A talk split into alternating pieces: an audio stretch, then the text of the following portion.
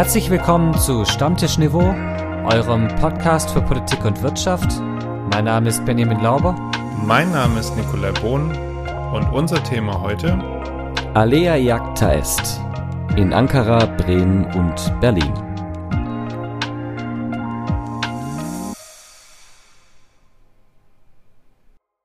Grüß Gott, Bohn.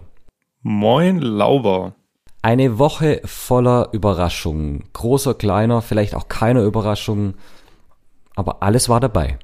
Das, das definitiv. Ähm, willst du mal deine Gefühlslage schildern? Äh, ein paar haben es ja sicherlich gesehen, dass sie deinen ESC-Ticker verfolgt haben. Ich auch.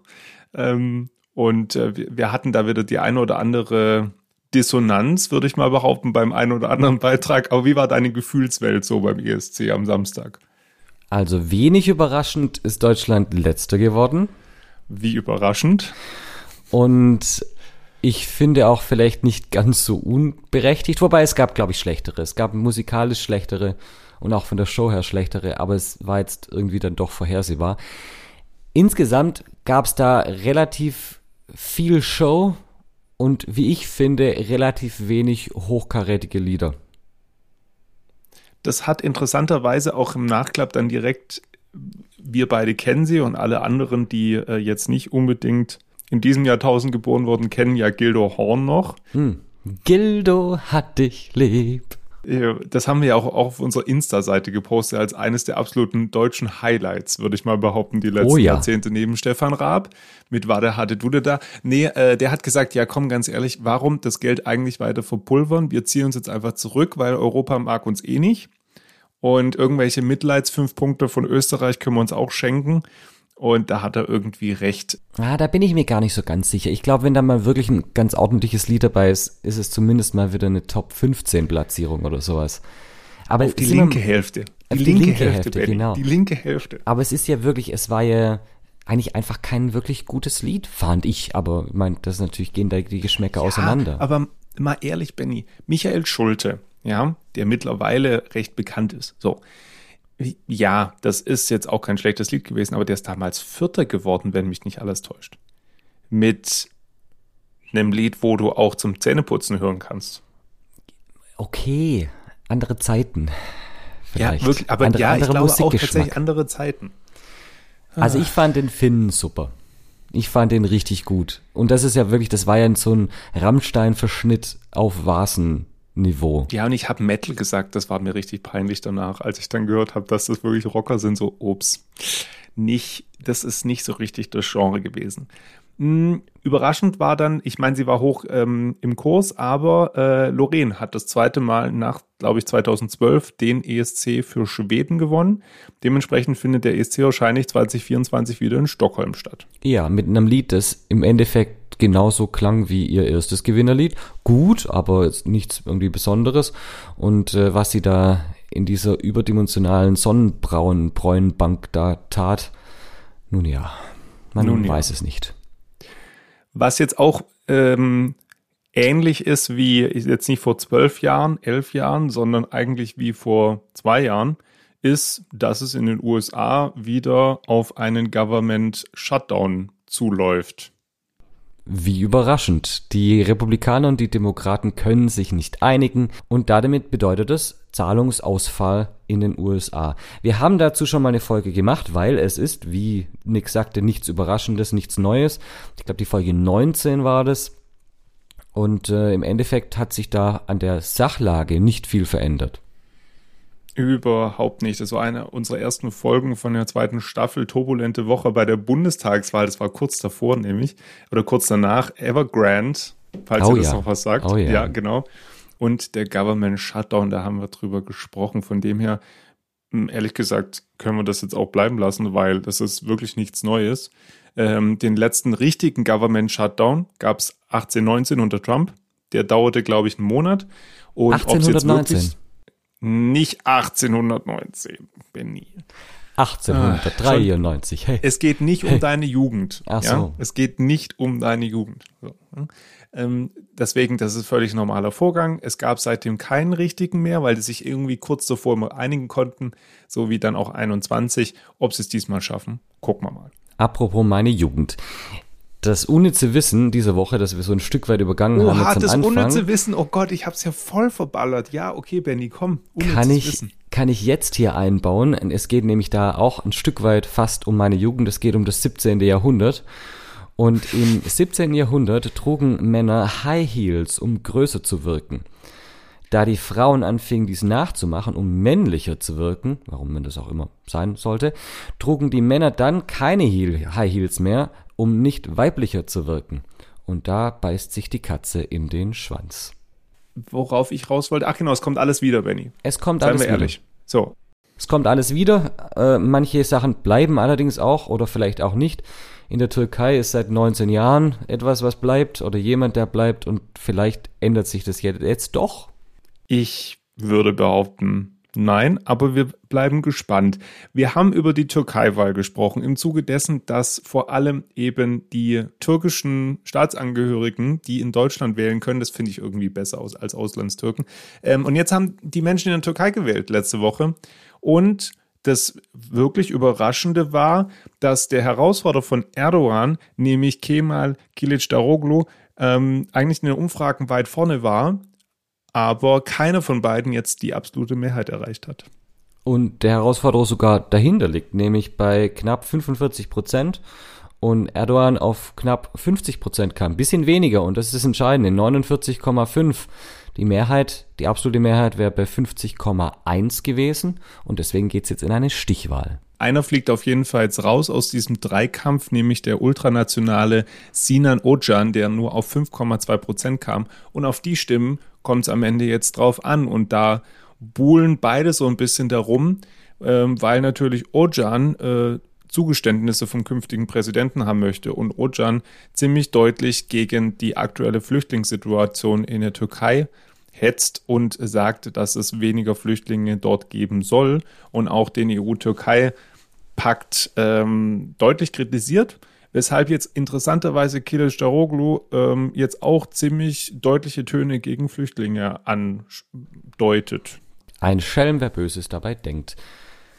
Und spannend fand ich, dass direkt nach dem, nach dem Ergebnis der Wahl, als klar war, Erdogan liegt noch vorne und wird höchstwahrscheinlich vielleicht dann doch wieder Präsident, höchstwahrscheinlich vielleicht, das ist auch eine schöne Formulierung, äh, Auch schön. Äh, sind die Finanzmärkte in Turbulenzen geraten, die türkischen.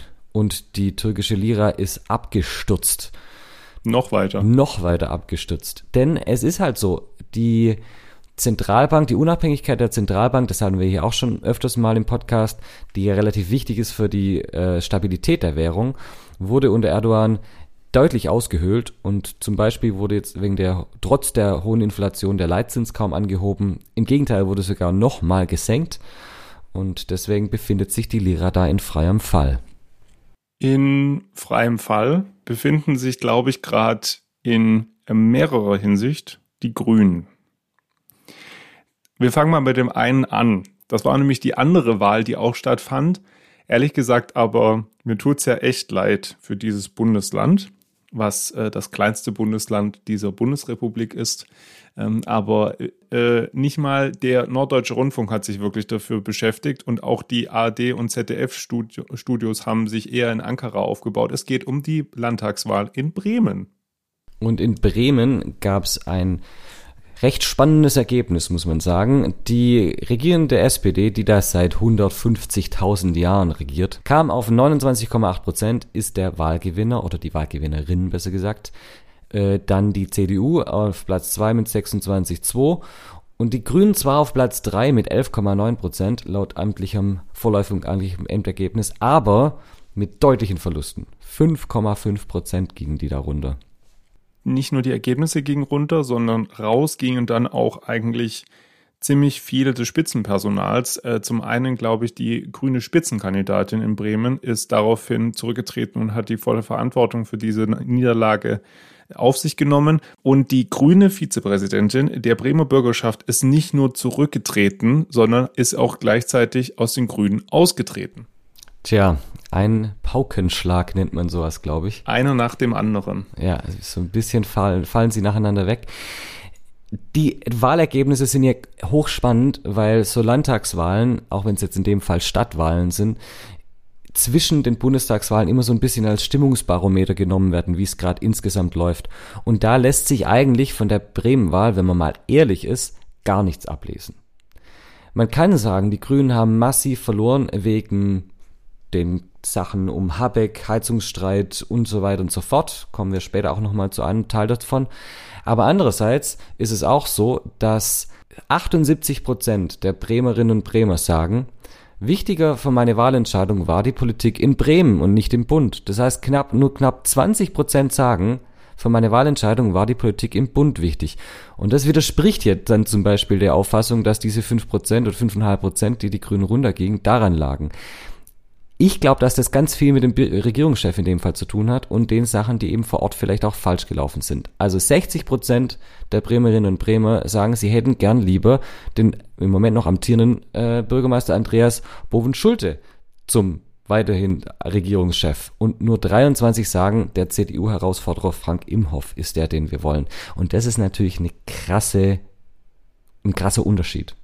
Interessant doch nochmal eine Sache natürlich. Ähm, die Ergebnisse nochmal im Detail, weil vielleicht ist es äh, jemandem auch aufgefallen, dass die AfD in Bremen eigentlich, ehrlich gesagt, gar nicht aufgetaucht ist. Und es lässt sich relativ einfach erklären, nämlich die AfD durfte nicht antreten in Bremen, weil da gibt es einen ziemlichen Zoff darum. Da gibt es zwei Vorstände, die beide für sich beanspruchen, dass sie die AfD führen. Deswegen hatte jeder einen einzelnen Wahlvorschlag, eine Wahlliste eingereicht, woraufhin der Bremer Wahlleiter gesagt hat, ist nicht, Leute. Wir können nicht dafür sorgen, dass ihr euch einigt und deswegen die AfD nicht antreten durfte. Das hat aber dazu geführt, dass eine andere Partei, also eine kleine Regionalpartei, nämlich die Bürger in Wut, am Ende mit 9,5 Prozent der Stimmen rausgelaufen sind. Schöne, ein schöner Name, muss ich mal kurz einwerfen. Bürger in Wut. Das ist da, das ist der Name Programm, da weiß man sofort, für was die stehen. Und das Krasse ist eigentlich eher in Bremerhaven, für alle, die jetzt geografisch nicht unbedingt so bewandert sind. Also das Land Bremen besteht ja aus Bremen und Bremerhaven, was dann oben an der Nordsee liegt. Und in Bremerhaven kam die Bürger in Wut sogar auf 22,7 Prozent. Jetzt muss man dazu sehen, die Bewertung der Parteien in Bremen sieht folgendermaßen aus. Auf einer Skala von plus 5 bis minus 5 wird die, auf, wird die Arbeit der SPD mit plus 1,6 äh, plus 1,6 bewertet, was der höchste Wert ist. Die CDU mit 0,6 und die Linke mit 0,2. Der Rest ist im Minus die Grünen 0,6, die FDP 0,5 und jetzt aufpassen, weil das ist nämlich, finde ich, das extrem Spannende.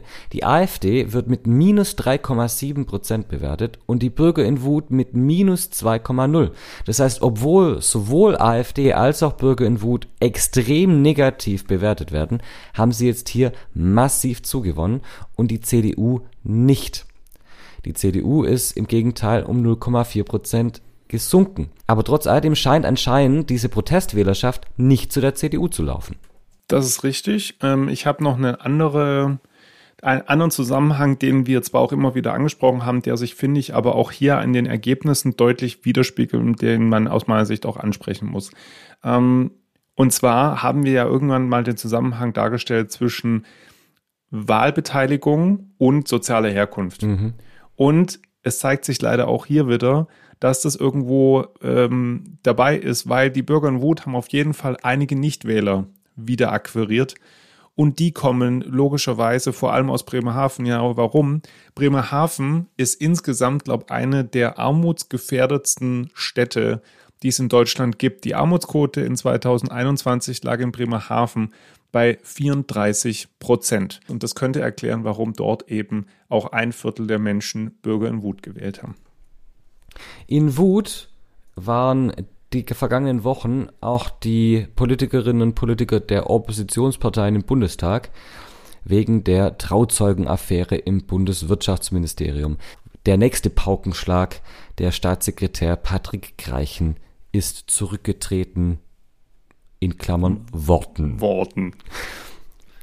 Und was das jetzt bedeutet, was das vielleicht auch eine Auswirkung hat auf Habeck, das schauen wir uns näher an. Aber wie immer brauchen wir dazu vor allem Hintergrundwissen. Hintergrundwissen. Hintergrundwissen.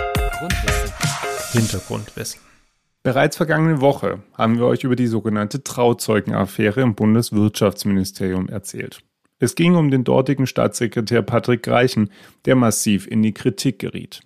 Am Mittwoch musste Greichen nun seinen Posten räumen. Wie Bundeswirtschaftsminister Habeck in Berlin mitteilte, sind bei internen Prüfungen weitere Verstöße gegen Verhaltensregeln aufgefallen. Hintergrund ist demnach die geplante Förderung eines Projekts des BUND-Landesverbands in Berlin, dessen Vorstand die Schwester Greichens ist. Zuvor stand Greichen unter anderem in der Kritik, weil er am Vorauswahlprozess für den Chefposten der staatlichen Deutschen Energieagentur beteiligt und sein Trauzeuge für das Amt vorgesehen war. Habeck habe Bundespräsident Steinmeier darum gebeten, Greichen in den einstweiligen Ruhestand zu versetzen. Doch was heißt das für einen Spitzenbeamten, wenn er mit gerade mal 51 Jahren in den Ruhestand gehen muss? Ein in den einstweiligen Ruhestand versetzter Beamter erhält nach dem Bundesbesoldungsgesetz für den aktuellen und die folgenden drei Monate die Bezüge weiter, die ihm am Tag vor der Versetzung zustanden. Heißt konkret, Greichen bekommt auch die nächsten drei Monate noch sein volles Gehalt von 15.074 Euro pro Monat. Nach diesen drei Monaten besteht für Greichen Anspruch auf ein sogenanntes erhöhtes Ruhegehalt für den Zeitraum, in dem das Amt eines Staatssekretärs wahrgenommen worden sei. Im Fall von Greichen sind dies also 18 Monate. Danach werde das endgültige Ruhegehalt, also die Pension, berechnet. Das richtet sich unter anderem nach der Dienstzeit als Beamter. Dazu gibt es also keine offiziellen oder öffentlichen Angaben. Folgende Fragen stellen sich jetzt für alle und vor allem uns. Kam der Schritt von Habeck zu spät? Ist es wirklich eine Affäre Habeck? Und ist es richtig, dass Greichen noch so viel Geld bekommt? Meinung. Meinung. Also Nick, was sind die drei Antworten auf die drei Fragen? In, in kurzem Ja, Nein, Ja. Ich stelle sie nochmal. Kam der Schritt von Habeck zu spät? Ja. Ist es eine Affäre Habeck?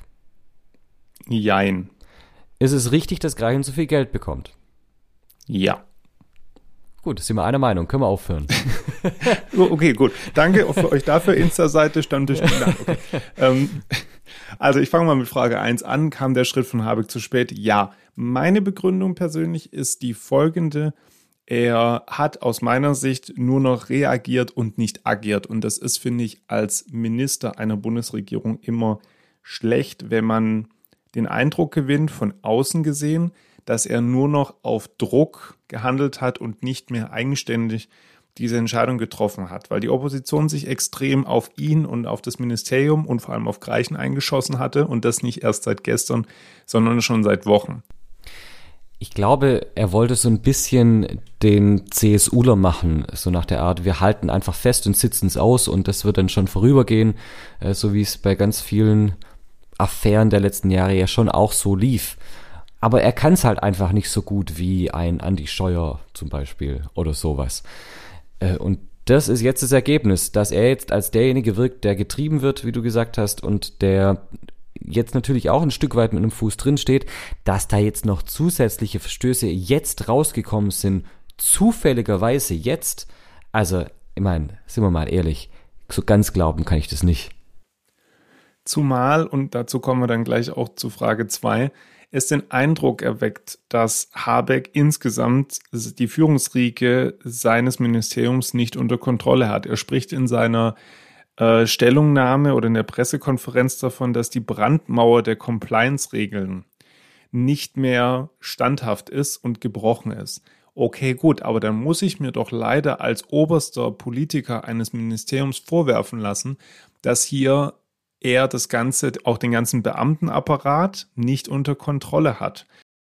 Und sein Krisenmanagement war einfach unter aller Sau in dem Fall. Ja, also so gut er manche andere Sachen kann, in dem Fall hat halt seine Vorwärtsverteidigung nicht funktioniert und das war eigentlich absehbar. Also sich hinzustellen und sagen, doch ganz, wir geben den Fehler zu und dann wird alles gut, weil jeder darf mal einen Fehler machen. So funktioniert es halt im politischen Geschäft nicht die ganze Zeit. Es gibt Situationen, in denen kann das funktionieren, aber bei sowas, wo es um eventuell Vetternwirtschaft geht, oder Vetterless Wirtschaft, wie man hier sagt. Vetterless, Vetterless Wirtschaft. Da kann, da funktioniert es einfach nicht, weil das immer ein Geschmäckle hat. Das hat immer ein Stück weit, also ich bin jetzt voll im Schwäbischen. Ich wollte gerade sagen, jetzt driftest du voll ins Schwäbische ab. Ist es eine Affäre Habeck für dich und warum Jein? Nein, es ist keine Affäre Habeck im Sinne von, er hat da bei der Trauzeugenaffäre was falsch gemacht oder bei der, bei der Vergabe von den verschiedenen Aufträgen, Strickstrich Posten oder sowas. Aber es ist deswegen eine Affäre Habeck, weil er, genau wie du sagst, die anscheinend den Laden nicht mehr im Griff hat und ab dem Moment ist natürlich ein Politiker auf so einem Posten angezählt. Und deswegen sage ich Jein, weil ich habe das jetzt auch unabhängig von der Greichen-Affäre gesehen, weil Habeck ist ja sowieso auch unabhängig von Greichen in den letzten Wochen ziemlich angezählt. Wir denken an dieses Heizungsgesetz, ähm, dass da jetzt verschiedenste, ja, man muss fast sagen, Meinungsmachen auch da sind. Äh, ich äh, nur kurz, dass alle Bescheid wissen. Also jetzt zum Beispiel auch der, die, der Springer Verlag, also einfach an die Bild hat wohl diese Woche jetzt auch noch mal so ein Stückchen weit Fake News verteilt, weil irgendwas geleakt wurde hinsichtlich eben ähm, Baden-Württemberg auch, dass da eben jetzt versucht wird, da gewisse Pläne zu schmieden, wonach auch alte Heizungen ausgetauscht werden müssen und zwar bis zu einem gewissen Datum und äh, sich die schwarz-grüne Landesregierung Baden-Württemberg dazu genötigt gesehen hat, das sofort zu verneinen, dass nichts derartiges geplant ist, sondern nur, dass es Hochrechnungen gibt in bestimmten eben Emissionsgeschichten und so weiter vom Wirtschafts- und Umweltministerium in Baden-Württemberg. Aber ich finde, das zeigt eben schon, dass jetzt auch ein Kampf ausgebrochen ist um die eigentliche Deutungswahrheit. Und ich bin gespannt, wie sich Habeck da irgendwo wieder rauspult, weil die FDP äh, zählt ihn an. Die SPD ist auch nicht mehr so wirklich glücklich mit ihm und auch in der Bevölkerung und medial hat er nicht mehr die Deutungshoheit. Und das ist das große Problem. Als er noch Everybody's Darling war, bevölkerungstechnisch, war er ein Stück weit sakrosant. Da konnte man ihn auch kaum angehen, auch als Opposition oder eben auch aus der eigenen Regierung heraus. Aber jetzt, nachdem er da nicht mehr völlig der, der Strahlemann ist, sondern sich halt auch schon ein, zwei Patze erlaubt hat, jetzt plötzlich ist natürlich der Moment gekommen, wo im Prinzip alle Bluthunde in allen Parteien sagen, so, jetzt müssen wir es sägen, weil eventuell schaffen wir es, eine der zwei äh, Ankerfiguren der Grünen oder des, des, auch des Aufschwungs der Grünen abzusägen. Und was ich auch da mal wieder ziemlich vielsagend finde, obwohl er nichts sagt, ist der Kanzler. Der Kanzler hat in der ganzen Geschichte sich nicht einmal zu Wort gemeldet. Hm. Genau, er ist gerade bei der Sitzung des Europarates in Reykjavik auf Island und hat sich zwar in seiner Pressekonferenz kurz dazu geäußert, aber nicht so wirklich aussagekräftig. Ja. Das würde ja auch überraschen. Es war eine, von eine Nullaussage. Es war eine Nullaussage. Das, er hat was dazu gesagt, aber inhaltlich kam da nicht viel rüber. Benny, letzte Frage. Jetzt wird medial das auch ziemlich ausgeschlachtet, nicht nur letztlich auf Springer Verlag Ebene, sondern auch äh, auf, würde ich mal behaupten, seriösen Medien, ähm, dass Greichen echt viel Kohle bekommt. Dafür, dass er jetzt mit 51 in den einstweiligen Ruhestand ähm, versetzt wird. Was heißt, also man könnte ihn da wieder rausholen. Findest du das richtig, dass er dieses Geld bekommt? Ja, es ist natürlich schon eine ganze Menge Geld, das er bekommt. Aber jetzt sind wir mal ehrlich, wenn das jetzt ein privatwirtschaftliches Unternehmen wäre und drei Monate Kündigungsfrist da ist, beziehungsweise äh, halt die, die, der Kündigungsschutz da ist, dann würde da jetzt sich niemand drüber beklagen. Und deswegen, ja, also da gilt halt dann gleiches Recht für alle. Ich habe nicht viel zu ergänzen. Also diese drei Monate volles Gehalt spielt, glaube ich, diese Kündigungsschutzregelung, die es eben bei Beamten nicht gibt, äh, weil man die eigentlich gar nicht kündigen kann, äh, eine Rolle. Und im Anschluss bekommt er jetzt halt 18 Monate noch ähm, sein Ruhegehalt. Ähm, aber wie du sagst, ich glaube, das ist privatwirtschaftlich, würde da kein Hahn danach krähen und Topmanager, die rausgeworfen werden, bekommen Millionen. So sieht's da ärgert man sich genau. kurz und nach zwei Wochen ist das Thema wieder rum. Genau. Und jetzt kann man natürlich sagen, da gibt es eine andere moralische Verantwortung von Politikerinnen und Politikern und von Staatssekretären, die dort in dem Bereich arbeiten. Aber sind wir mal ehrlich, also mich regt viel mehr auf, dass wirklich, wie du sagst, Top-Manager, die da Millionen an die Wand fahren und Tausende von Jobs zum Teil kosten, dass die dann da eine Abfindung bekommen von sechsstelliger, siebenstelliger Höhe. Also sorry, das, da geht mein Herz viel höher in den Puls rein als bei dem jetzt. So, Mein Herz, mein Puls geht nicht nur hoch bei hohen Abfindungen, sondern auch beim Flachwitz der Woche. Und ich bin diese Woche dran. Ich Soll ich dich jetzt wieder unterbrechen ja, oder willst weiß. du erst den mal, Flachwitz bringen? Stammtischniveau Ich dachte, dein, ich dachte, dein Herz schlägt höher bei unserer Insta-Seite und okay, gut, ja, bring ihn, meine Güte. Ja. Stammtischniveau at gmail.com, Instagram Stammtischniveau, Flachwitz. Flachwitz, Benny. Papi, warum hast du eigentlich Mami geheiratet? Vater, siehst du, Ingrid, die Kinder können es auch nicht verstehen. Ja, den Eindruck mag man bei uns beiden auch manchmal gewinnen, warum wir. Was natürlich schade ist, weil ihr werdet uns jetzt vier Wochen lang nicht hören. Wir gehen in unsere Pfingstpause. Ja, freut euch auf eine neue Stammtischniveau-Folge am 18. Juni. Macht's gut, schöne Woche, schöne Zeit bis dahin. Tschüss. Ciao.